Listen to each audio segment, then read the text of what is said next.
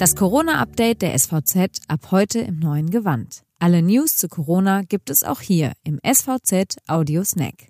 Trotz Corona gibt es genug zu lachen und das ist wichtig. Warum? Das hören Sie im heutigen Schwerpunkt. Mein Name ist Anna Rüb und es ist Mittwoch um 8 Uhr.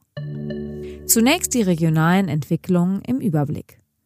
Die Schweriner Polizei hat einen Grabscher ermittelt. Eine 15- und eine 18-Jährige wurden in der vergangenen Woche belästigt. Nun hat die Polizei einen 37-jährigen Schweriner verhaftet. Er gilt als tatverdächtig.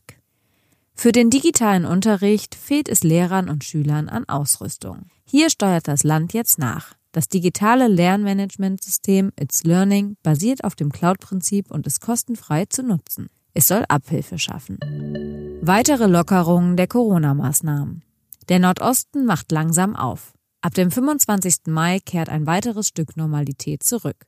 Sozialministerin Stefanie Drese stellt die Maßnahmen für den Sportbereich vor.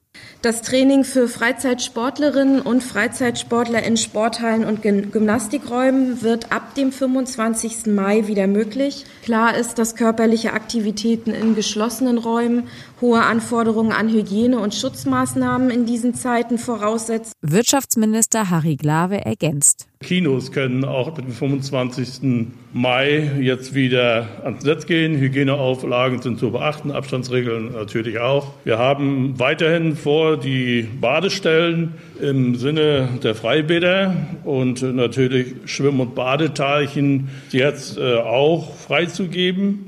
Auch für Restaurants gibt es Neuerungen. So dürfen diese ab dem 25. Mai bis 23 Uhr öffnen. Weitere Nachrichten und Hintergründe finden Sie auf svz.de-audiosnack. Die nächste Folge hören Sie am Freitagmorgen.